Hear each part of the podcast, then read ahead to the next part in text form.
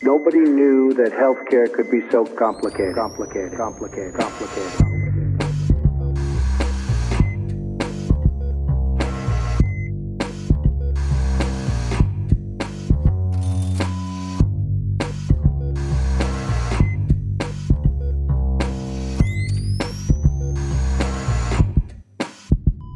Salut und herzlich willkommen zu Gesundheit macht Politik mit der Aufnahme vom 21. Oktober 2019. Wir haben jetzt 22.22 Uhr 22 und ich starte mit der Aufnahme.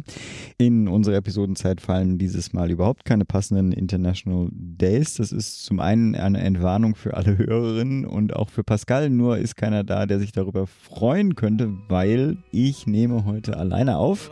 Lonely. Dazu aber einen kleinen Kommentar von äh, Pascal, den er mir rübergeschickt hatte. Hallo, Pascal, euer Podcast, Podcast-Arzt. Mein Gott, ich kann nicht mehr mehr das vernünftig aussprechen hier.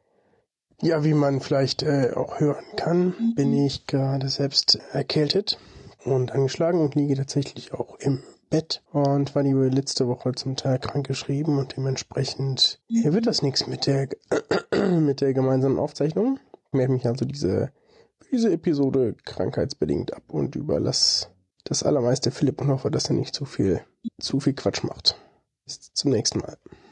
Ja, ich werde versuchen, nicht zu viel Quatsch zu machen, auch wenn ich jetzt natürlich die Chance hätte, mal so ordentlich abzulästern, aber in diesem Fall habe ich ja sogar noch relativ viel Lob über die Grünen auszuschütten. Wie auch immer, was euch heute erwartet. Ich habe ein Gespräch mit gleich sechs Studentinnen zum Thema Interessenkonflikte im Medizinstudium.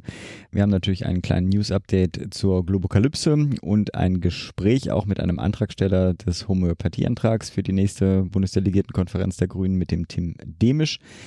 Wir hatten einen wenig mehr News, die habe ich jetzt, weil ich da ja Einzelkämpfer heute bin, etwas reduziert und werde das vor allem dann mit Links in den Show Notes kompensieren.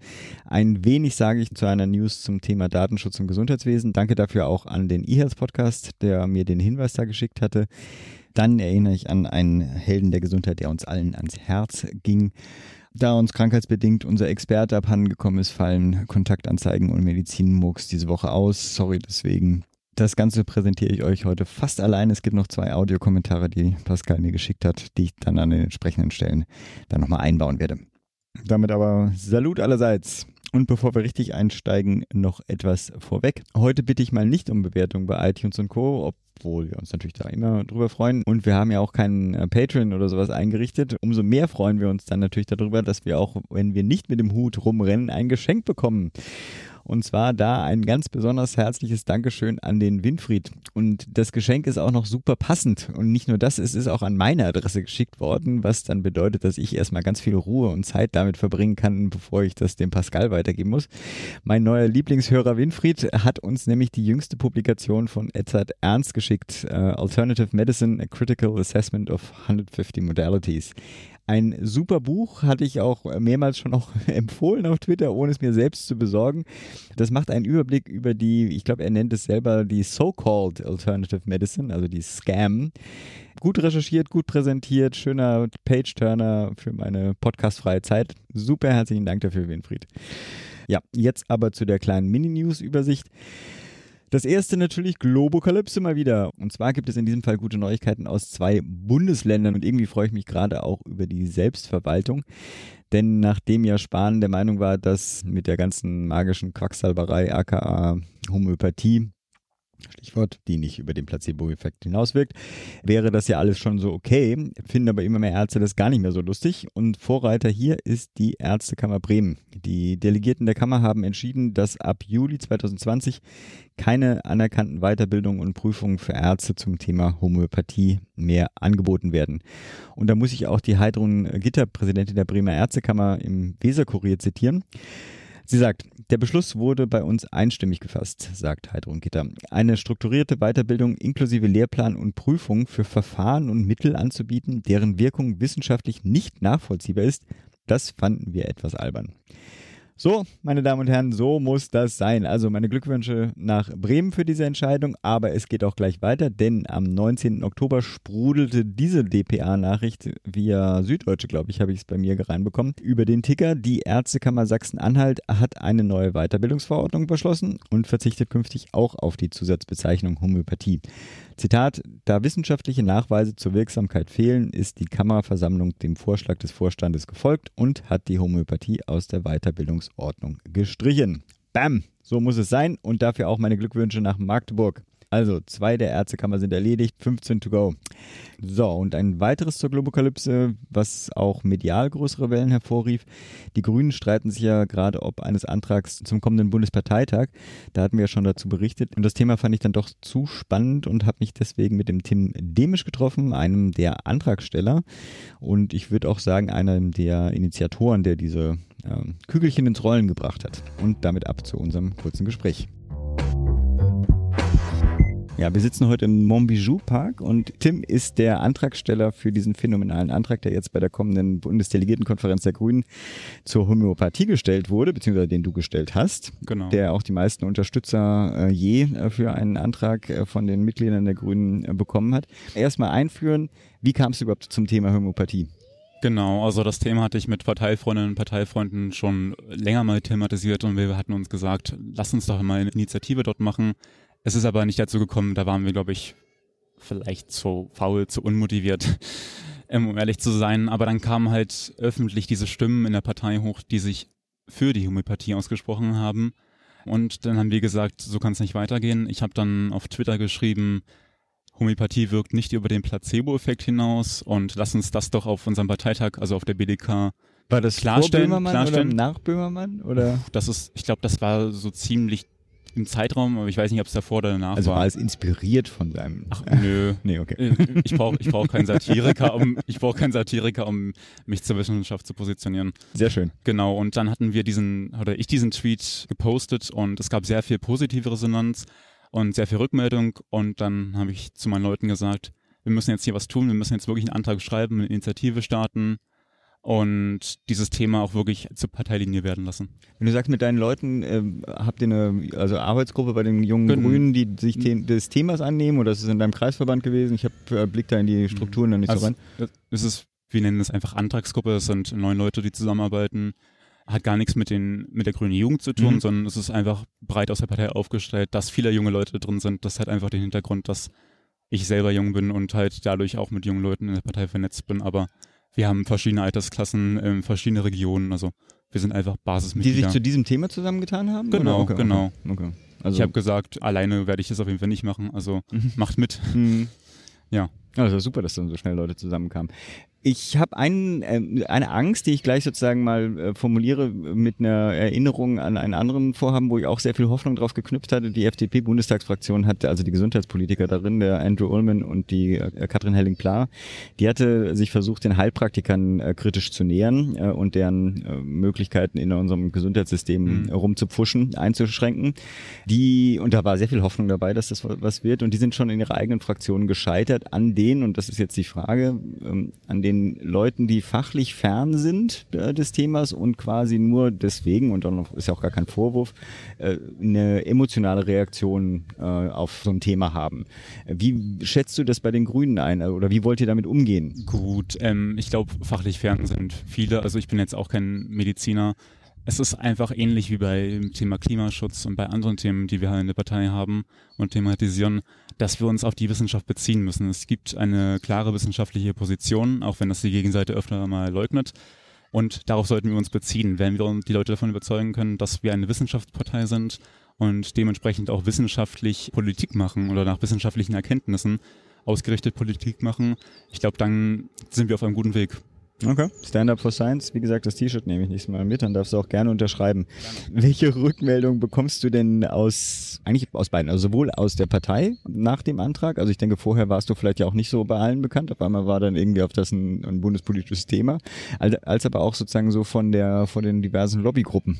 Ja, also unterschiedlich, um es kurz zu sagen, aber Innerhalb der Partei bekommen wir sehr viel positive Resonanz von Leuten, die sagen, dieses Thema hätte schon viel früher angegangen werden müssen. Wir müssen uns jetzt klar zur Wissenschaft positionieren und diese Haltung einnehmen. Aber es gibt auch die Gegenseite, die dann behauptet, wir würden den grünen Urgeist zerstören, mhm. was ich jetzt nicht so sehe. Und außerhalb der Partei sieht es ähnlich aus. Sehr viel positive Rückmeldung. Die Leute, die sagen, sie würden sich in der Partei engagieren, in die Partei eintreten, die Partei wählen, wenn wir diesen Antrag, diesen homöopathiekritischen Antrag jetzt annehmen auf dem Parteitag. Mhm. Das würde Ab schon ein Zeichen setzen, muss ich sagen. Ja. Ich bin ja neidisch. Das habe ich jetzt nicht in meine, meine Schriften hier gar nicht reingepackt, aber als Sozi wäre ich ja schon neidisch, wenn ihr die erste Partei seid, äh, die ähm, da eine Beschlussfassung fällen. Aber bitte erzähl. Und es gibt aber auch viel negative Rückmeldung. Also HomöopathInnen und homöopathische PatientInnen, die an die Partei schreiben, die an uns schreiben, die an grüne Abgeordnete schreiben und die teilweise sogar vollhäufen mit Briefen, mit offenen Schreiben und sonstigen. Mhm. Also es gab jetzt zum Beispiel eine Aktion, da wurden, glaube ich, 15.000 Postkarten an die Parteizentrale geschickt von einer Homöopathiegesellschaft. Ja, also die Reaktionen sind sehr unterschiedlich. Aber heftig. Ich wünsche auf jeden Fall euch und allen, die sich für diesen Antrag da schon mal auf dem Bundesdelegiertenkonferenz einsetzen, viel Kraft und natürlich auch viel Erfolg. Danke. Machen wir die Abschlussfrage, wir sollen ja nicht zu lange machen. Wie schätzt du das ein, die Chancen? Schwer zu sagen. Es wird ja auf dem Parteitag entschieden von Delegierten und diese Delegierten, die werden ja kurzfristig teilweise auch gewählt. Also ich kenne viele Delegierte natürlich nicht und deswegen lässt sich das schwer sagen. Mhm. Wir als Antragsgruppe und auch ich eingeschlossen, wir sagen, dass es knapp angenommen wird, aber wir werden uns nicht darauf ausruhen. Also wir müssen trotzdem handeln, wir müssen mhm. trotzdem Leute überzeugen von einer kritischen Haltung zur Homöopathie und anderen besonderen Therapierichtungen und von einer positiven Haltung zur Wissenschaft das heißt, es ist noch viel zu tun und wir hoffen, dass es dann angenommen wird, dass unser Antrag dann zur Parteilinie wird. Super. Toi, toi, toi. Dankeschön. Dankeschön. Ja, und dann fing es an zu regnen und wir mussten das Gespräch abbrechen. Aber da die Entwicklung danach ja ob der Intervention des Parteivorstandes dann doch weiterging, auch ein kleines Update noch von meiner Seite. Der Vorstand der Grünen hatte vor ein paar Tagen einen Kompromissvorschlag vorgeschlagen, der im Kern darauf abzielte, das Thema vom Parteitag selber fernzuhalten, weil ja da doch ordentlicher Widerstand kam und das auf eine Fachtagung zu verschieben. Das haben aber die Antragsteller selber abgelehnt und jetzt selber einen Kompromissvorschlag vorgelegt. Das wäre jetzt auch ein schöner Punkt gewesen, wo Pascal was dazu sagen kann. Der ist nämlich Mitantragsteller von äh, diesem Änderungsantrag. Ist es konkret? Zur Aufnahmezeit habe ich noch nichts Neues äh, gehört, ob jetzt der Bundes- oder wie sich der Bundesvorstand da positioniert. Aber der Antrag ist, und das darf ich als Sozi auch voller Bewunderung sagen, einfach nur der Hammer. Ich empfehle dringend, den zu lesen. Der Link ist in den Shownotes drin denn er macht einen, ähm, wie soll ich sagen, er geht weit über dieses Homöopathie-Thema hinaus und macht einen evidenzbasierten Rundumschlag, der zum Teil einfach nur köstlich zu lesen ist. Ich zitiere einfach jetzt mal ein paar, paar Pünktchen einfach daraus. Also Ziel ist oder der Vorschlag ist, dass eine neu eingerichtete Gruppe Vorschläge machen soll zu ein paar Punkten. Und ich nehme jetzt, wie gesagt, einfach nur ein paar äh, daraus. Eine Deklarationspflicht für nicht über den Placebo-Effekt hinaus wirksame Substanzen und Therapieformen. Eine Aufklärungspflicht für nicht über den Placebo-Effekt hinaus wirksame Substanzen durch abgebende Apotheken beziehungsweise der Wegfall der Apothekenpflicht für Placebo-Medikamente Erstattung nicht faktenbasierter Therapieformen und Substanzen durch die GKV ausschließlich in Wahltarifen, zu deren Finanzierung nicht die Gesamtheit der Versicherten herangezogen wird. Ah, Punkt, Punkt, Punkt, Punkt, Punkt. Ich mache mal Abschaffung der Sonderregelung für die sogenannten besonderen Therapierichtungen. Eine identische Vergütung der Anamneseerhebung in der Gebührenordnung für Ärzte, GOE, unabhängig von der Methodik der Anamneseerhebung. Abschaffung homöopathischer Placebo-Medikation als Regelleistung im Leistungskatalog für G der GKV für Minderjährige, die Notwendigkeit einer Überarbeitung des Heilpraktikergesetzes von 1939 durch den Bundestag und die Meldepflicht für schwerwiegende Behandlungsfehler durch Heilpraktikerinnen. Alles da drin. Also, liebe Grüne, ich wünsche euch wirklich von ganzem Hirne aus alles erdenklich Gute. Drücke den Antragstellerinnen, eigentlich, der ganzen grünen Partei, aber vor allem den Antragstellerinnen auf der BDK ganz viel Erfolg. Unsere Gesellschaft hätte wirklich mehr Evidenzbasierung nötig und deswegen, ähm, ja, ein sozialdemokratisches Glück auf. Geht voran. Ja, jetzt aber nun wirklich weg von äh, der Globokalypse. Es gab natürlich auch andere News. So wollten wir auch was dazu sagen, warum Kinderärzte sich für die Impfpflicht aussprechen. Und auch einen Beitrag zum Datenschutzabbau im Gesundheitswesen. Eigentlich ist es ein verdammt wichtiges Thema, auf das uns ja die Kolleginnen vom eHealth Podcast hingewiesen haben. Auch dafür danke nochmal. Dennoch werde ich das hier auch wieder nur sehr grob anreißen und vor allem auf den Heise-Artikel von äh, Brigitta Engel hinweisen. Es geht um das Implantate-Errichtungsgesetz, das jetzt am 26.09., da hatten wir auch kurz dazu berichtet, vom Parlament beschlossen wurde und nun auch, zumal es nicht einer Zustimmung des Bundesrates bedarf, am 1. Januar äh, kommenden Jahres dann in Kraft treten wird. Das Problem, auf das der Heise-Beitrag hinweist, ist der erhebliche Eingriff in den Datenschutz. Das Errichtungsgesetz sieht vor, dass jeder Mensch mit einem Implantat verpflichtet ist, seine sensiblen Gesundheitsdaten in einem zentralen Register weiter nutzen zu lassen. Und zu diesen Daten gehören, ich zitiere jetzt mal, technische, zeitliche, organisatorische, klinische Daten zu den gesamten Versorgungsprozessen, insbesondere Anamnese, Befunde, Indikatoren, Voroperationen, Größe, Gewicht des Patienten, Aufnahmedatum, Datum der Operation und Datum der Entlassung. Des Weiteren technische, zeitliche, organisatorische, klinische und ergebnisbezogene Daten zur Nachsorge und Ergebnismessung. Und das Problem ist vor allem, Patienten sind dazu A verpflichtet, diese Daten abzugeben und haben B überhaupt kein Recht darauf, diese Datennutzung einzuschränken oder auch Widerspruch einzulegen. Ich lasse es mal bei dem Hinweis, ich habe das nicht mit Pascal abgesprochen und weiß nicht, ob er mir da widersprechen würde. Und bevor ich da zu viele Zeigefinger hebe, einfach auch nochmal die Empfehlung, sich den Beitrag bei Heise anzuschauen. Aber damit schließe ich mal die News ab und ab zu einem Gespräch heute haben wir ein Gespräch zu Interessenkonflikten im Medizinstudium für euch. Zur Einführung hat mir Pascal vom Krankenbett dann auch ein Audioschnipsel rübergeschickt, das ich euch hier gleich mal einspiele. Also Interessenskonflikte, das ist natürlich ein ähm, irgendwie interessantes, aber auch ein bisschen leidiges Thema, weil man dafür nicht besonders viel Applaus kriegt.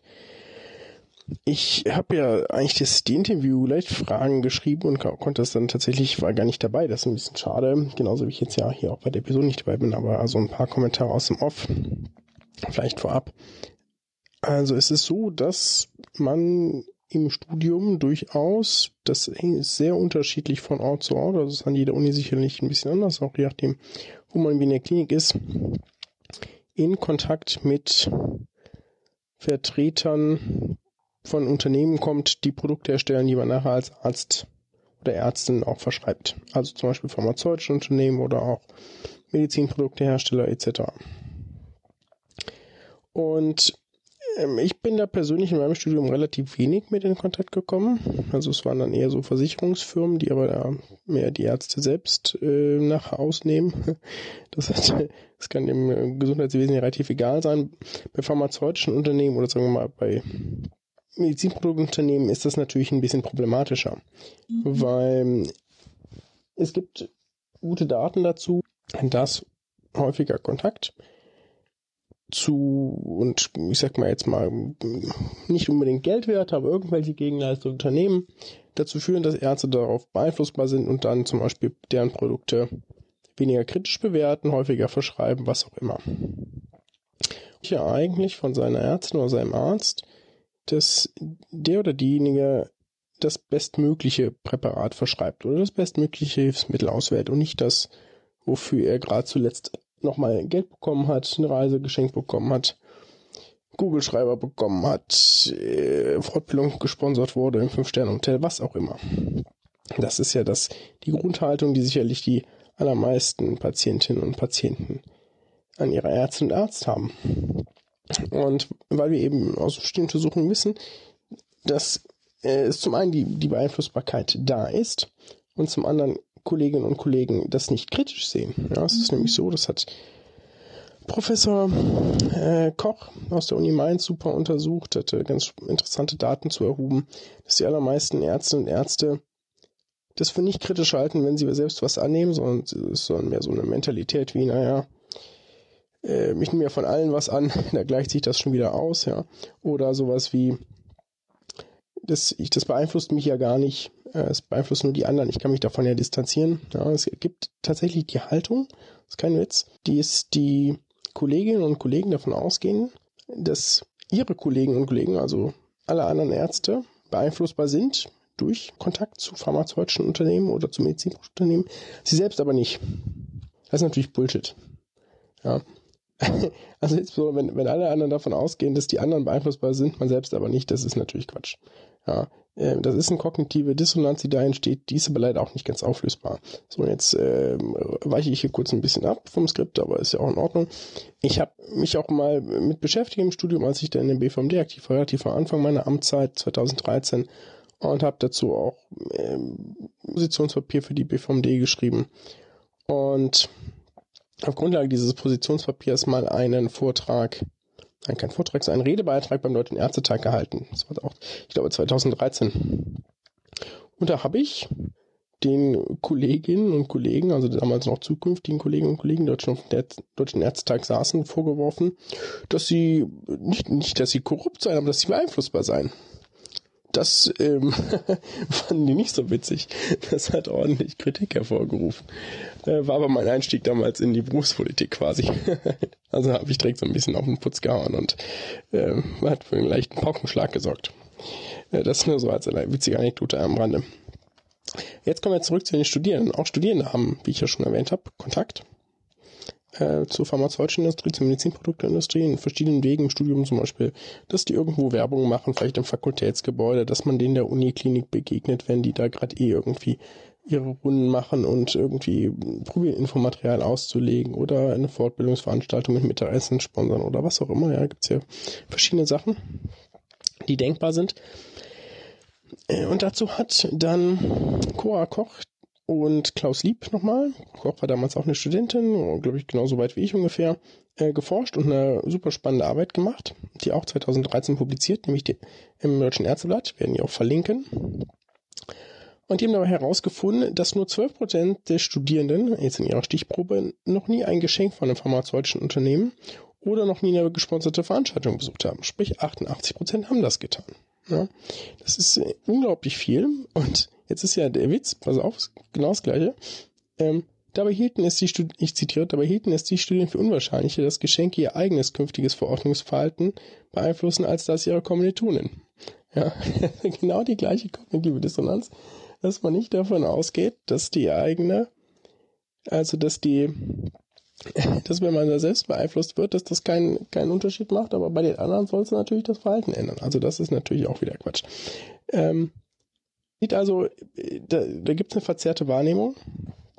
Und die ähm, unter Studien ist das Problem also genauso existent wie unter Ärztinnen und Ärzten. Ja, und Pascal hatte mir auch dann äh, wunderbar schon die Fragen vorbereitet, sodass ich irgendwie bei dem Gespräch, was dann folgte, nur noch vorlesen musste. Zu dem Thema spreche ich dann mit den Vertreterinnen der AG Interessenkonflikte am Rande ihrer jüngsten Konferenz. Äh, konkret äh, waren das Leonhard Hess, Lisa Specht, Maja Struck, Sophie Tragert, Julian Bayer und Sophie Gepp. Letztere war ja auch schon in der 41 dabei, als wir über eine Public Health Strategie für Deutschland gesprochen hatten. Aber die stellen sich alle gleich auch selber nochmal vor und damit ohne weitere Vorrede ab zum Gespräch.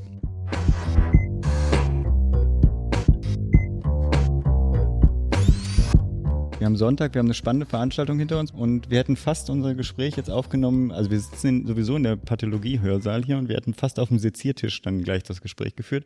Da sind wir jetzt weggerückt. Ich sitze zusammen mit einem Teil der AG Interessenkonflikte. Aber die Vorstellung macht ihr am besten selbst. Mein Name ist Julian Bayer. Ich bin Student in Mannheim und Mitglied der Bundesvertretung der Medizinstudierenden der BVMD. Ja, hallo, ich bin Leonhard Hess. Ich bin Medizinstudent aus Hamburg und ich bin von der Studierendeninitiative Universities Allied for Essential Medicines, weil die vielleicht nicht so bekannt sind wie die BVMD.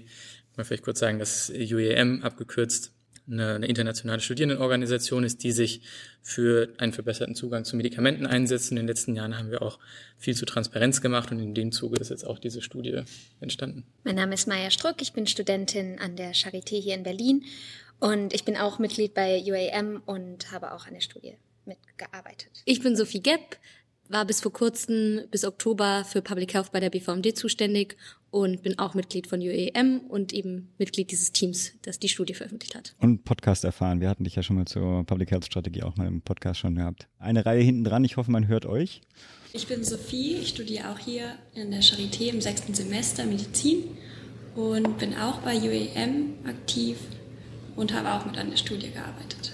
Ich bin Lisa Specht. Ich habe in Freiburg studiert und bin genauso über UAEM zu dieser Studie gekommen und zu dieser AG, mit der wir jetzt hier sitzen.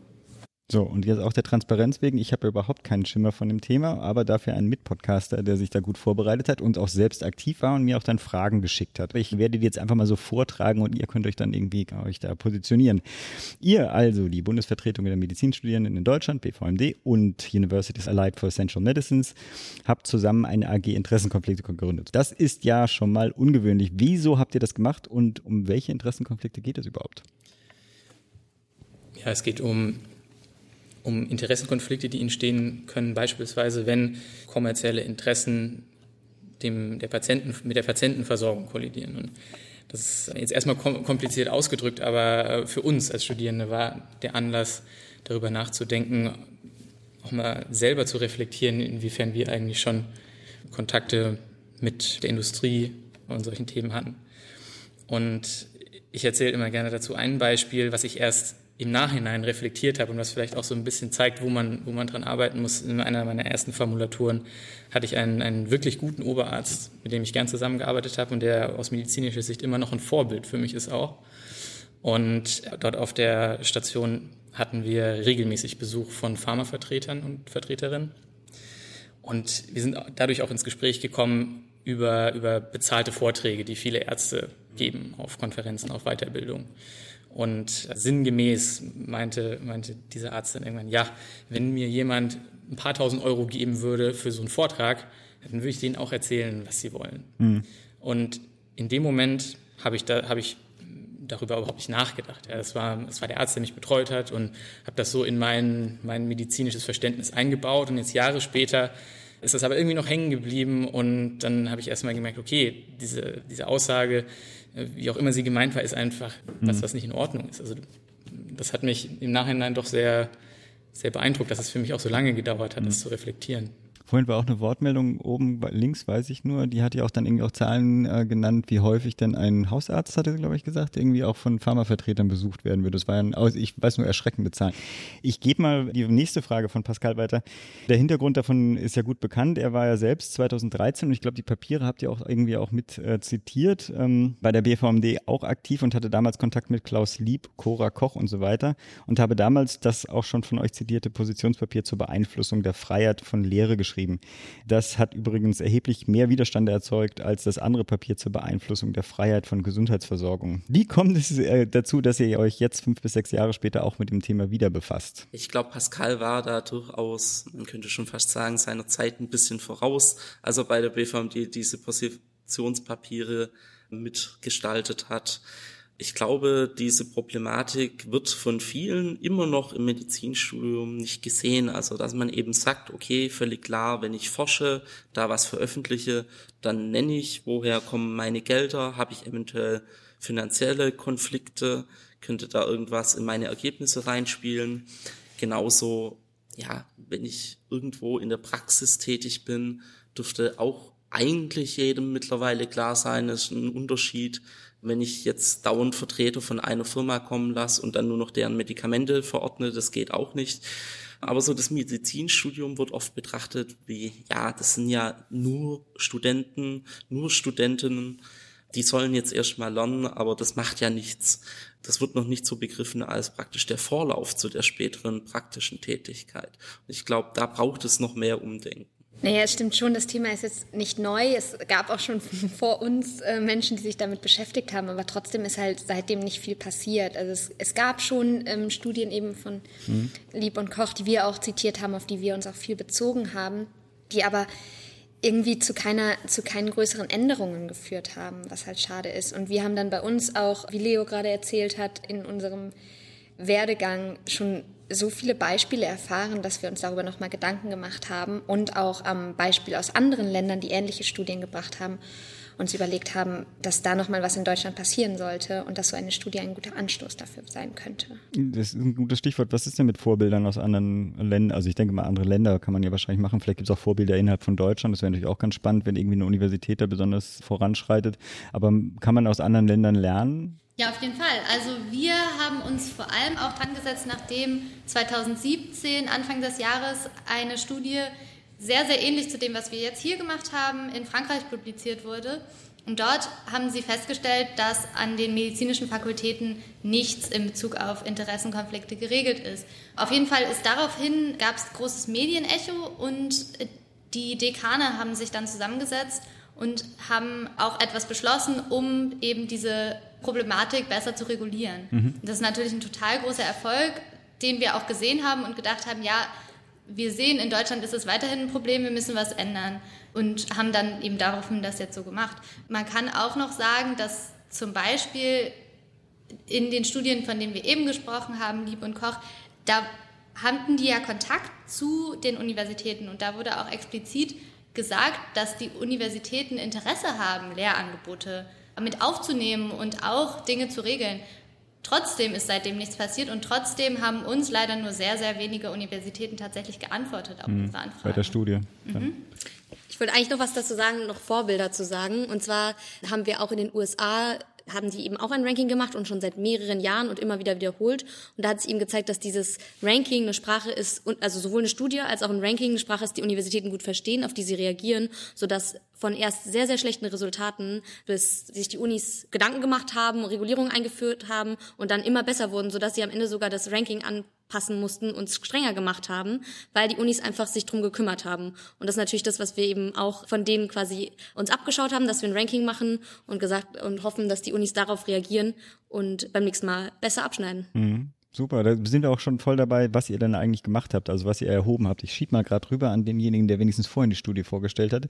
Also was habt ihr berücksichtigt, was ist in die Bewertung eingeflossen und ich würde es mal ergänzen, wie ist das im Vergleich zu dem, was inzwischen in Amerika passiert? Genau, also im Studiendesign haben wir uns auf jeden Fall an diesen Vorbildern aus den USA und auch aus Frankreich und es gibt auch noch weitere Länder, zum Beispiel Kanada oder Australien, an denen haben wir uns orientiert, auch weil wir es interessant fanden, am Ende so eine internationale Vergleichbarkeit vielleicht auch zu haben, auch wenn die Systeme natürlich verschieden sind und man Charakteristika einzelner Länder berücksichtigen muss. Aber das, daraus haben wir insgesamt 13 Kategorien erstellt, in denen wir ähm, möglicherweise Richtlinien, die existieren an den Universitäten, bewertet hätten und haben für jede, für jede Kategorie im Vorhinein festgelegt, wer. Du grinsen. Hätten heißt, es kamen nicht so viel Daten, aber ich will nicht vor, genau, Dazu kommen wir dann wahrscheinlich gleich noch, genau. genau, und dann haben wir im Vorhinein für jede Kategorie festgelegt, für welche, für welche Art der Formulierung wir wie viele Punkte vergeben. Wir haben ein System gemacht von 0 bis 2 Punkten. Zwei Punkte wäre für uns eine restriktive Richtlinie oder ein Anteil einer Richtlinie. Ein Punkt wäre eine moderate Formulierung und 0 wäre entweder keine Richtlinie oder eine Richtlinie, die wir für nach den Kriterien und im Vergleich mit den anderen Studien als nicht ausreichend bewertet hätten. Und dann haben wir, nachdem das gesetzt war, haben wir damit auch die 38 medizinischen Fakultäten in Deutschland, die auch im medizinischen Fakultätentag vertreten sind, mhm. direkt angeschrieben, die Dekanate angeschrieben und haben sie uns gebeten, Richtlinien, die sie haben, mhm. zu senden. Und darüber hinaus haben wir auch noch gefragt, welche Lehre sie mhm. anbieten an ihren Universitäten, weil wir das auch einen ganz integralen Bestandteil des Umgangs mit Interessenkonflikt finden. Und da auf diese Anfrage haben uns, haben uns gerade mal leider 16 von den 38 Universitäten geantwortet. Überhaupt geantwortet. Genau. Dann einige haben gesagt, sie haben keine Kapazitäten teilzunehmen.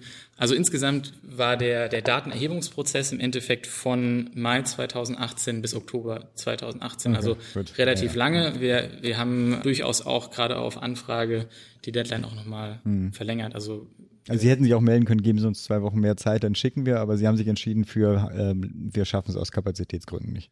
Genau, also Bitte. Ich, mhm. ich, würde sagen, es wäre genug Zeit gewesen, okay. diese Anfrage mhm. zu beantworten. Und insgesamt haben uns dann tatsächlich vier Universitäten Dokumente geschickt, von denen wir aber nur nach unseren Einschlusskriterien, die natürlich auch vorher definiert waren, nur eins auswerten konnten. Und äh, weil, weil wir gedacht haben, okay, wir brauchen noch einen, noch einen zweiten Ansatz, um, um zu schauen, ob es da was gibt haben wir noch die Webseiten der medizinischen Fakultäten okay. selbst durchsucht. Mhm. Und da haben wir dann nochmal ein Dokument gefunden für eine andere Universität, das wir dann im Endeffekt auswerten konnten. Genau, aber von den noch in dem Aspekt Lehre hat uns von den rückmeldenden medizinischen Fakultäten kein Dekanat zurückgemeldet, dass es diese Lehre gibt. Also kein mhm. Dekanat war sich dessen bewusst. Das war für uns auch ja vielleicht ein bisschen überraschend, weil von wenigen Universitäten von, wussten wir vorher schon, dass mhm. es dass es sowas gibt. Und deswegen hätten wir gerechnet, damit gerechnet, dass uns da zumindest die, die Leute, von denen wir das mhm. wussten, schreiben. Kommen ja, irgendwann müssen wir, ich würde sagen, wir gucken, dass wir die spannendste Frage, was ist nicht bei rausgekommen, jetzt mal vorher machen und danach gucken, ob wir da noch ein bisschen erweitern und diskutieren. Deswegen die Frage, was konnte man aus diesem Datensatz rausziehen? Also ich meine, ein deutliches Zeichen war ja zuerst schon mal eben, dass so wenige Antworten gegeben wurden. Also ich meine, das, das zeigt ja schon, dass der Fokus einfach überhaupt nicht auf diesem Thema liegt und dass es den Universitäten auch nicht am Herzen liegt, hm. sich darum wirklich, sich damit zu befassen. Hm. Ein wichtiger Punkt war auch noch, dass keine Universität explizite Richtlinien zur Offenlegung von Interessenkonflikten hatte. In der Lehre oder insgesamt? Genau, vor allem bezogen eben auch auf die Studierenden, weil das war ein Fokus von uns, weil wir eben als Studierende für uns sprechen wollten. Und es ging eben nicht darum, dass manchmal war für die Kliniken gab es vielleicht Richtlinien, die sich aber nicht auf die Lehre und nicht auf Studenten bezogen haben. Ich mache mal ganz praktisch, damit ich es verstehe. Also ich meine, im Gegensatz zu, ich schreibe einen Journalbeitrag und unten drunter steht übrigens, der wurde bezahlt von einem äh, Pharmaunternehmen. Dozenten müssen das nicht machen. Also jetzt quasi, was weiß ich, sie präsentieren irgendwas und keiner weiß, dass er eigentlich ein, äh, was weiß ich, Referent von einem größeren Unternehmen ist oder dafür davon zumindest bezahlt wurde. Und eventuell sogar über Produkte von diesen, von diesen okay. Firmen in der in Lehrveranstaltungen redet. Okay. Es gibt einige sehr, sehr wenige ProfessorInnen, die das machen. Das ist dann Leute, die schon sehr, sehr sensibilisiert dafür sind. Aber in der Regel wird es nicht gemacht. Also vor allem muss man ja auch überlegen, gerade in der Medizin ist es ja durchaus üblich, außerplanmäßige Professuren zu haben, mhm. eventuell auch Leute, die extern äh, eigentlich in der Klinik tätig sind und dann vor den Unterricht kommen. Und gerade dort sind dann nochmal solche Kooperationen mit Pharmaunternehmen noch viel, viel üblicher. Mhm. Und das zeigt auch einfach auf, dass es auf jeden Fall diesen Bedarf gäbe, auch offen zu legen, von wem bekomme ich denn Geld, weil äh, nicht jeder, der unterrichtet hat, auch nur diese hauptamtliche Stelle. Und wird unter Umständen gar nicht von der Pharmaindustrie bezahlt, mhm. was selten vorkommt bei Klinikern. Aber es gibt halt auch wirklich Leute, die dann in der Wirtschaft arbeiten und unterrichten. Und mhm. gerade bei denen wäre es nochmal wichtiger zu wissen, okay, welche Beeinflussungen könnten vorliegen. Also es ist ja auch, es geht ja nicht darum, die Leute auszuschließen, wenn ich das richtig verstehe, sondern einfach so zu sagen, hört mal zu, ich habe hier ein spannendes Produkt, aber ihr müsst einschätzen können, dass ich das spannend auch deswegen finde, weil ich selbst verkaufe. Ne? Ja, also. genau, also darum geht's. Ich, niemand kann ohne Beeinflussung sein, ob die jetzt finanziell oder ideell bedingt ist, aber es ist eben wichtig, diese Beeinflussung zu kennen. Und natürlich, wenn ich ein Produkt befürworte, muss den Leuten klar sein, beruht jetzt meine Befürwortung darauf, dass ich gute Evidenzen für das Produkt habe oder beruht es darauf, dass ich halt für die Firma tätig bin mhm. und gar nicht neutral sprechen kann? Klar. Und kein Medizinstudent wird davon verschont bleiben, irgendwann mit der Pharmaindustrie in Kontakt zu sein. Und das war eben auch ein Punkt für uns, dass es in Umfragen gezeigt werden konnte, dass eben Medizinstudierende sich nicht darauf vorbereitet fühlen mhm. und sich wünschen würden, in ihrer, in ihrer Universität Lehrangebote zu haben, in denen sie sich irgendwie auf dieses spätere ja, Kontaktfeld vorbereiten mhm. könnten. Hier noch ein wichtiger Punkt auch, auch zur Offenlegung, warum auch Studierende äh, das lernen sollten im Studium mit, mit, äh, mit Interessenkonflikten, die offengelegt werden, umzugehen, ist, dass wir, dass wir für unsere eigenen Konflikte mhm. einen blinden Fleck haben. Also es gibt ganz viele Studien, die äh, so Vergleiche gemacht haben, ob jemand bei sich selbst Konflikte sieht oder bei seinen Kollegen Konflikte sieht. Und bei diesen Studien kommt normalerweise immer raus, dass man das bei anderen viel relevanter einschätzt als bei einem selbst. Also die, die Offenlegung ermöglicht anderen das mhm. auch mit einzuschätzen, um eben diesen, diesen Bias, den man selber mhm. sich gegenüber äh, auch hat, auszugleichen. Wenn, wenn das im Studium schon gelehrt und, und auch trainiert wird, glaube ich, dann äh, haben wir auch eine echte Chance, langfristig innerhalb der Ärzteschaft noch besser Konsequenzen von Interessenkonflikten aus dem Weg zu gehen. Mhm. Und Medizinstudium bereitet ja auch nicht nur durch eine explizite Lehre vor, sondern auch durch das, was als normal angesehen wird. Und wenn alle Dozierenden ihre Interessenkonflikte offenlegen, und das äh, da nochmal ganz klar der Punkt, es geht nicht darum, dass wir sagen, das darf keiner haben, sondern es soll einfach offen wir haben sie alle. einsehbar sein. Mhm. Genau, wir alle haben Interessenkonflikte wenn, wenn das praktiziert wird konsequent und das immer offengelegt wird, dann ist es so ein, sage ich mal, so ein Umfeld, was einfach klar macht, das ist mhm. einfach normal, man kommuniziert es und dann kann damit auch danach entsprechend umgegangen werden und Informationen eingeschätzt werden. Und letztendlich soll ein Medizinstudium ja darauf vorbereiten, dass man Patient, Patienten und Patientinnen die bestmögliche medizinische Versorgung gewährleistet. Und die sollte natürlich, die, das sollte evidenzbasiert sein und nicht von anderen Interessen beeinflusst sein oder so wenig, so gut geschützt sein vor anderen Interessen mhm. wie möglich. Also ich glaube, ich würde auch noch mal gerne auf unsere Studie und auf unsere eigentlichen Ergebnisse zurückkommen, weil wir haben jetzt darüber gesprochen, was alles nicht beachtet wird, aber noch gar nicht, was wir gefunden mhm. haben. Da kann man sagen, es gab jetzt, obwohl wir diese zwei Richtlinien ausgewertet haben, das war einmal eine Drittmittelrichtlinie und einmal eine Antikorruptionsrichtlinie. Die werden auch an anderen Universitäten vorhanden sein. Wir haben eben diese über unsere Erhebung gefunden und da sind eben diese Sachen wie Offenlegung in Bezug auf Studierende nicht drin verankert. Mhm. Wir haben da nur sehr, sehr wenige Punkte. Wir haben irgendwie 26 Punkte vergeben, um dieses Ranking zu gestalten. Und die Richtlinie, die, diese Antikorruptionsrichtlinie aus Dresden hat auch nur die Hälfte der Punkte bekommen. Also da ist noch sehr, sehr viel Raum nach oben und das ist auch eben das, an dem wir jetzt arbeiten wollen. Hm. Habt ihr denn äh, schon sowas wie so ein, äh, was weiß ich, eine Vorlage gebau gebaut? Also das wäre eigentlich eine Richtlinie, die sozusagen allen Standards eure 26 Punkte erfüllen würde? Oder? Also wir haben ja diese, diese 26 Punkte, also 26 Punkte ist äh, falsch. Das sind ja 13 Punkte und man konnte ein oder zwei oder null Punkte dafür erhalten. Ob es jetzt eine restriktive Regelung dazu gibt. Mhm. Ähm, dürfen Geschenke von Studierenden angenommen werden zum Beispiel. Und da könnte man schon einfach unsere Höchstpunktzahl als den Standard, den wir gerne sehen würden, darstellen. Mhm. Ich wollte es eigentlich auch, auch nur sagen, was du gesagt hast, dass unsere Kategorien sozusagen widerspiegeln, was international ähm, schon in solchen, solchen mhm. Richtlinien eingeflossen ist. Und wir haben zum Beispiel jetzt auch gesehen, dass das in Deutschland manche Aspekte in, in den beiden Dokumenten, die wir gefunden haben, also in beiden adressiert worden ist und manche, manche gar nicht. Also mhm. da ist vielleicht auch die Struktur hier bei uns ein bisschen anders.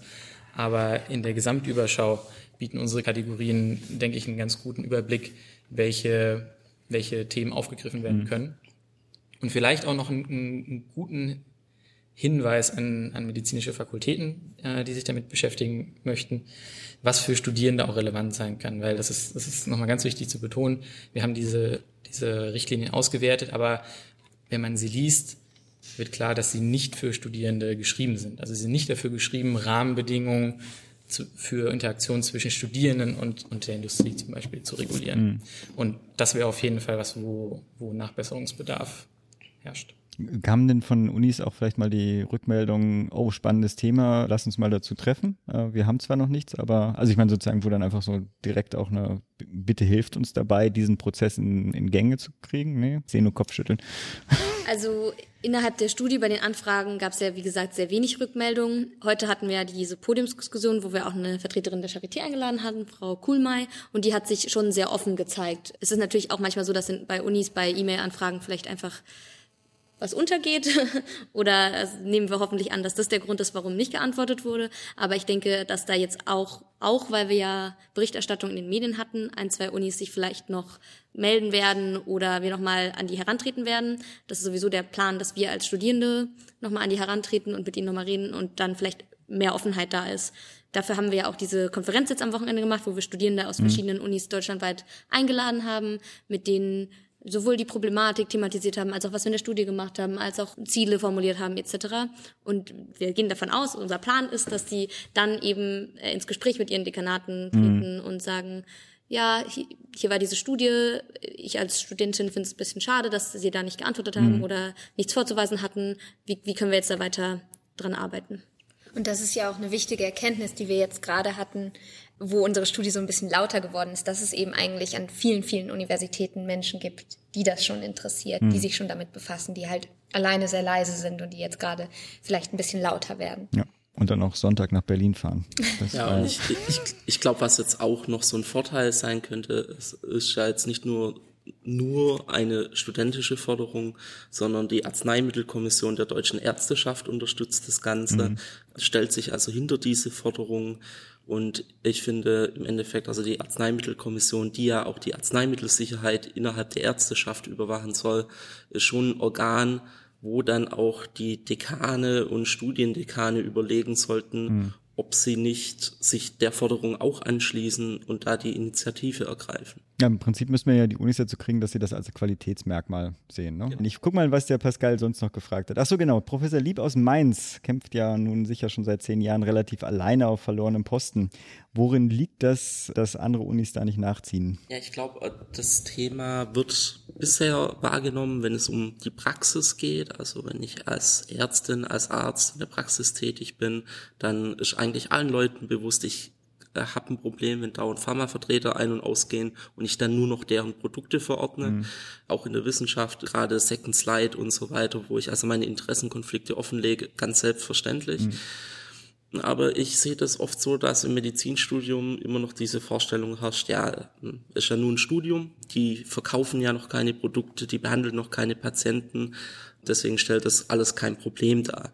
Und ich glaube, da muss es noch so eine Änderungen in der Haltung von den Leuten geben, dass mhm. eben klar ist, schon das Studium ist die Vorbereitung auf die spätere Tätigkeit und schon da muss man ansetzen. Und da zeigen eben auch Studien relativ klar, dass Studierende oder spätere Ärzte aus Universitäten, die klare Regelungen haben, besser verschreiben. Also das war ein Beispiel von paar ausgewählten, relativ neuen Medikamenten, haben die geschaut, welche Gruppe das mehr verschreibt. Und es ist so, dass wenn die Unis da ein bisschen besser beschützen, dieser Einfluss von diesem Marketing von den ganz neuen Medikamenten einfach weniger da ist und deswegen sich besser an die Evidenz gehalten wird. Das heißt, es hat eben auch einen direkten Zusammenhang mit dem Patientenwohlanschluss. Aber es geht euch ja nicht nur ums Schützen vor, also sprich Transparenz ist ja eine Sache, aber auch nicht Schützen vor, was weiß ich, zu viel Marketing an der Uni, sondern es geht auch da auch ein bisschen um Befähigung im Umgang mit dem, spätestens dann im späteren Berufsleben, aber auch meinetwegen während des Studiums, wenn diese Interessenkonflikte aufkommen, die ja aufkommen werden, weil sie einfach die Realität des Arztberufes dann so ein bisschen darstellen. Also das ist, das ist ganz wichtig, auch nochmal sich bewusst zu machen, dass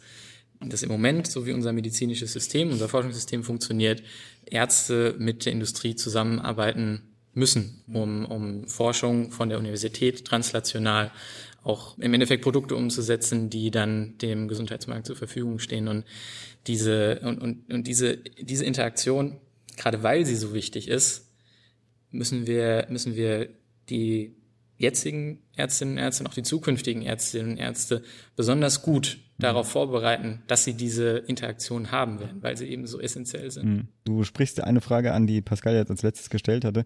Er hätte mal eine attackierende Rede auf dem Deutschen Ärztetag 2013 gehalten. Das fanden die meisten Anwesenden dort auch nicht besonders witzig.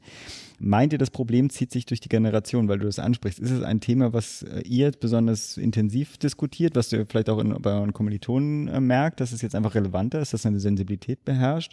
Äh, und wird es sich eh auswachsen? Also eh auswachsen wird es sich, glaube ich, nicht. Dafür muss man wahrscheinlich schon ein bisschen dran arbeiten und wir sehen ja auch immer noch, dass ähm, Studierende teilweise vielleicht sogar jetzt durch die sozialen Medien so sehr, sehr attraktiv geworden sind für die Pharmaindustrie.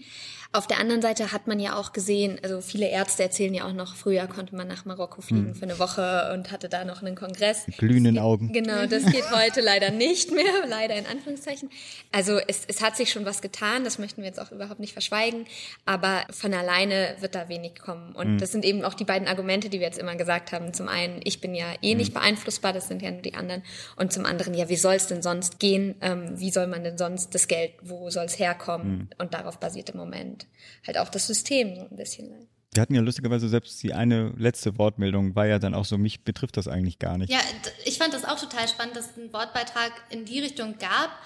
Allerdings glaube ich, das ist tatsächlich so. Unsere Kommilitonen, wir sind jetzt dieses Wochenende extra gekommen, engagieren uns schon in dem Bereich, aber das Bewusstsein ist tatsächlich nicht so allgegenwärtig. Und das müssen wir uns auch immer wieder sagen. Und ich glaube, dieses Bewusstsein hat sich in der, das in der Forschungswelt hat sich da schon sehr viel geändert, auch in den letzten Jahren.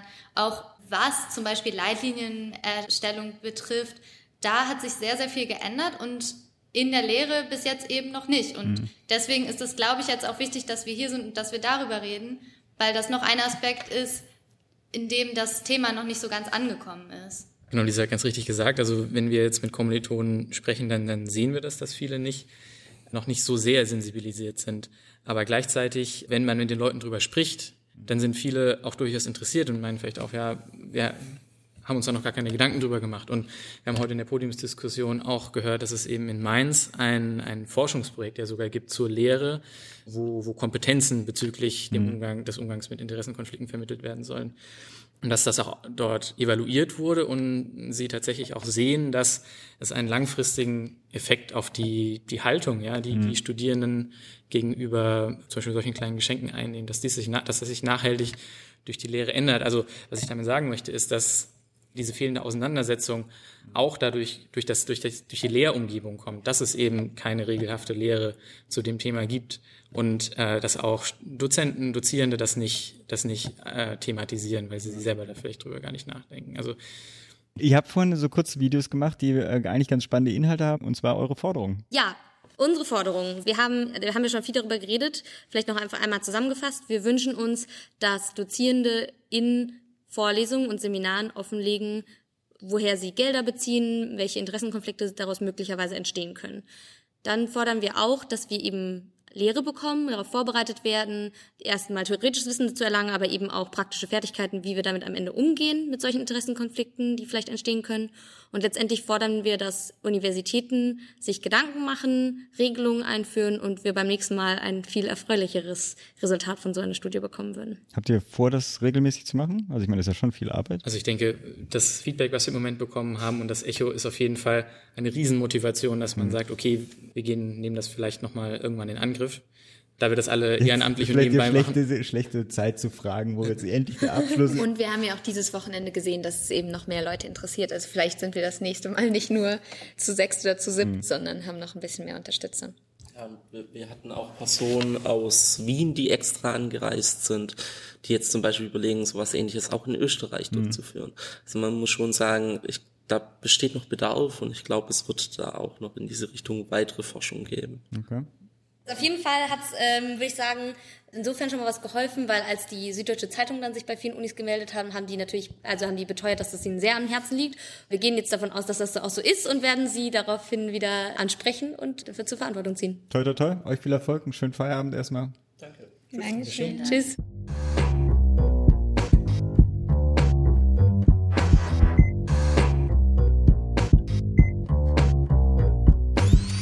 Ja, super Gespräch und ich habe noch einen Abschlusskommentar von Pascal.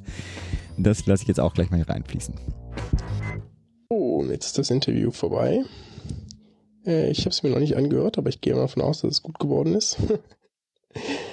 Vielleicht noch so zwei, drei Worte dazu. Ich hatte damals, als ich da aktiv war in der BVMD, habe ich genau an sowas überlegt zu arbeiten. Genau so ein Scorecard-System, wie sie es jetzt implementiert haben mit der Initiative. Genauso etwas hatte ich mir für Deutschland vorgenommen, stand da im Kontakt mit dem Klosslieb, mit der Cora Koch, hatte da überlegt, hatte da schon erste Planung mitgemacht und ganz ehrlich hatte einfach keine persönlichen Ressourcen, das irgendwie voranzutreiben. Ich habe mich dann tatsächlich primär um ländliche Versorgung gekümmert, habe da ein Projekt gegründet, äh, Land in Sicht heißt, hieß das bei der BVMD, das war recht erfolgreich, da haben wir viel mitgemacht etc. Äh, ich ich habe sogar ähm, mit diesem, mit dem Interessenkonflikte-Projekt hatte ich sogar überlegt. Ich glaube, ich habe da sogar auf internationaler Ebene was zugemacht. Wir hätten da sogar irgendwie schon äh, so, ein, so, so ein Slogan, so it's, it's your pen that prescribes, it's your pen that decides oder so, irgendwie sowas in der Richtung. Ich erinnere mich da nur ganz dunkel. Also irgendwie, wir hatten, es gab da echt schon so ein paar Pläne, die letztlich dann alles dran gescheit sind, dass natürlich jemand da einfach Zeit und Arbeit reinstecken muss und die fehlt mir einfach. Äh, schade. Und deswegen finde ich es umso cooler, dass es das jetzt von anderen Menschen, die es vielleicht viel besser gemacht haben, als ich es hätte machen können. Also ganz sicher viel besser gemacht haben. Deswegen bin ich total begeistert, dass die da das jetzt auf die Beine gestellt haben und hoffe, dass das in Deutschland nochmal wieder ein bisschen Fahrt aufnimmt. Und vor allem auch von mehr Täten, Dekanaten ernst genommen wird und beachtet wird, bearbeitet wird. Das wäre mein Wunsch. Und dass damit Interessenkonflikte im Studium weniger werden und die Freiheit von Lehre vielleicht besser beachtet wird. Ja, und ich schließe dann noch damit ab, dass wir natürlich den Bericht in der Süddeutschen Zeitung auch nochmal in den Shownotes verlinkt haben. Und damit zu dem Held der Gesundheit. Wir wandern heute in das Jahr 1967 zurück. Das war ein ganz besonderes Jahr. Während eines Staatsbesuchs des iranischen Schahs kommt es zu schweren Ausschreitungen und der Student Benno Ohnesorg wird erschossen. Israel besetzt im Sechstagekrieg Teile des Berges Hermon und die Golanhöhen. Bei New York beginnen die bis dahin schwersten Rassenunruhen in den USA. Das Dschungelbuch kommt in die Kinos und mit dem Summer of Love erreicht die Hippie-Bewegung ihren Höhepunkt. Che Guevara wurde erschossen und die Saturn V-Rakete, mit der später die erste Mondlandung durchgeführt wurde, startet erstmals. Als sich nun dieses historische Jahr dem Ende entgegen neigt, gelingt nicht einem amerikanischen und auch keinem europäischen, sondern einem südafrikanischen Chirurgen in einer fünfstündigen Operation am 3. Dezember 1967 eine medizinische Großtat. Und zwar die erste Transplantation eines Herzens. Und, um genau zu sein, die erste erfolgreiche Transplantation eines Herzens bei dem der Patient hier Louis Washkensey die ersten kritischen 48 Stunden auch überlebte. Und um die wichtigsten Beteiligten auch komplett zu machen, das Spenderherz stammt von der 25-jährigen Denise Anne Daval und natürlich äh, die Transplantation wurde gemeinsam von einem 31-köpfigen Transplantationsteam durchgeführt. Heute sind Transplantationen eines Herzens ja ein etabliertes Verfahren mit, glaube ich, mehr als 50.000 jährlichen Transplantationen weltweit. Vorher wurden natürlich auch schon andere Organe verpflanzt, vor allem auch Nieren. Aber ans Herz traute man sich einfach noch nicht heran. Das hat nicht nur damit zu tun, dass es eines der wichtigsten lebenserhaltenden inneren Organe ist. Auch andere Gründe spielten eine Rolle neben der weniger wissenschaftlichen Argumentation. Also auch der Frage, ist das Herz der Sitz der Seele? Spielt auch eine andere Frage eine bedeutende Rolle, die bis heute in Zusammenhang mit der Transplantation natürlich auch diskutiert wird. Wir hatten das auch in unserer Episode zur Organspende auch schon mal benannt. Einfach die Frage, wann tritt denn der Tod ein? Unser heutiger Held, der Christian Barnard, hat den Herztod als bis dahin geltendes absolutes Ende des Lebens sozusagen degradiert und stattdessen dem Hirntod die wichtigere Rolle zugesprochen. Waschkanski lebte nach der Operation im Übrigen auch nur noch 18 Tage und verstarb dann an den Folgen einer bakteriellen Lungenentzündung. Dennoch war das eine enorme Leistung, nicht nur operationstechnisch. Man muss ja auch dazu bedenken, dass die Mechanismen und Gesetzmäßigkeiten der Organabstoßung noch gar nicht oder noch kaum erforscht waren und vor allem effektiv wirkende Immunsuppressiva noch gar nicht existierten. Barnard selber wurde nach der Operation zu einem Star und erhielt herzliche haha, äh, Anträge von Hunderten von Verehrern und Fun Fact vielleicht am Schluss er kam auch ins Guinness Book of Records, aber eben nicht für seine Transplantation, sondern weil er mehr als 200 Fanbriefe pro Tag erhielt. Barnard wurde am 8. November 22 geboren und starb vor 18 Jahren am 2. September 2001. Erinnert euch also am 8. November an den Südafrikaner und an die erste Herztransplantation am 3. Dezember 1967. Ja, und da wir keine Kontaktanzeige haben, kann ich auch gleich zu den Terminen weitergehen. Wie immer hier ein paar Termine, die ich persönlich ganz spannend fand oder an denen ich plane, selber auch teilzunehmen. Zum einen ist es der Call for Papers für die kommende DMEA läuft noch bis zum 15. November 2019. Die DMEA selber findet vom 21. bis zum 23.04. kommenden Jahres statt einen Ausnahmetermin oder ich habe zwei Ausnahmetermine. Der erste Ausnahmetermin ist nämlich der kommende Landesparteitag der SPD Berlin. Und zwar Ausnahmetermin, weil wir Parteitage unserer eigenen Parteien hier bestimmt normalerweise nicht listen, aber in diesem Fall wegen des Antrags 184 2 2019 nichts für ungut. Es geht um die Beendung der Sonderstellung der Homöopathie. Und als interessante Nebennotiz Empfehlung der Antragskommission Annahme, jedoch kein Konsens. Also das Ganze findet statt am 26.10.2019 hier in Berlin. Und jetzt der zweite Ausnahmetermin. Wenn ich schon den Landesparteitag der SPD erwähne, dann muss ich natürlich auch die 44. Bundesdelegiertenkonferenz Bündnis 90 Die Grünen erwähnen und da auch wegen des Antrags echter Patientinnenschutz, Bevorteilung der Homöopathie beenden, beziehungsweise dem Änderungsantrag zu V44 Grüne Gesundheitspolitik mit Verantwortung und Weitblick in die Zukunft. Die Bundesdelegiertenkonferenz findet statt vom 15. bis zum 17.11. in Bielefeld. Links zu den Anträgen finden sich natürlich auch in den Show Notes. Es geht weiter mit Arzneimittelvielfalt gegen die Resistenzproblematik, eine BAH-Konferenz zum Europäischen Antibiotikatag am 18.11.2019, das Symposium Zukunftsforum Public Health 2020 am 23. und 24. Januar 2020 in Berlin Und als etwas weiterer Ausblick natürlich zum einen der Kongress Armut und Gesundheit, der vom 8. bis 10. März 2020 auch in Berlin stattfinden wird. Und der Deutsche Pflegetag 2020, der vom 12. bis zum 14.3. in Berlin stattfindet. Ja, mit diesem Serviceteil sind wir auch am Ende dieser Solo-Nummer angekommen. Ich schicke nochmal ganz herzliche Genesungswünsche an den Podcast-Arzt Pascal Nolderik und sage alles Gute und bleibt gesund, macht gesund.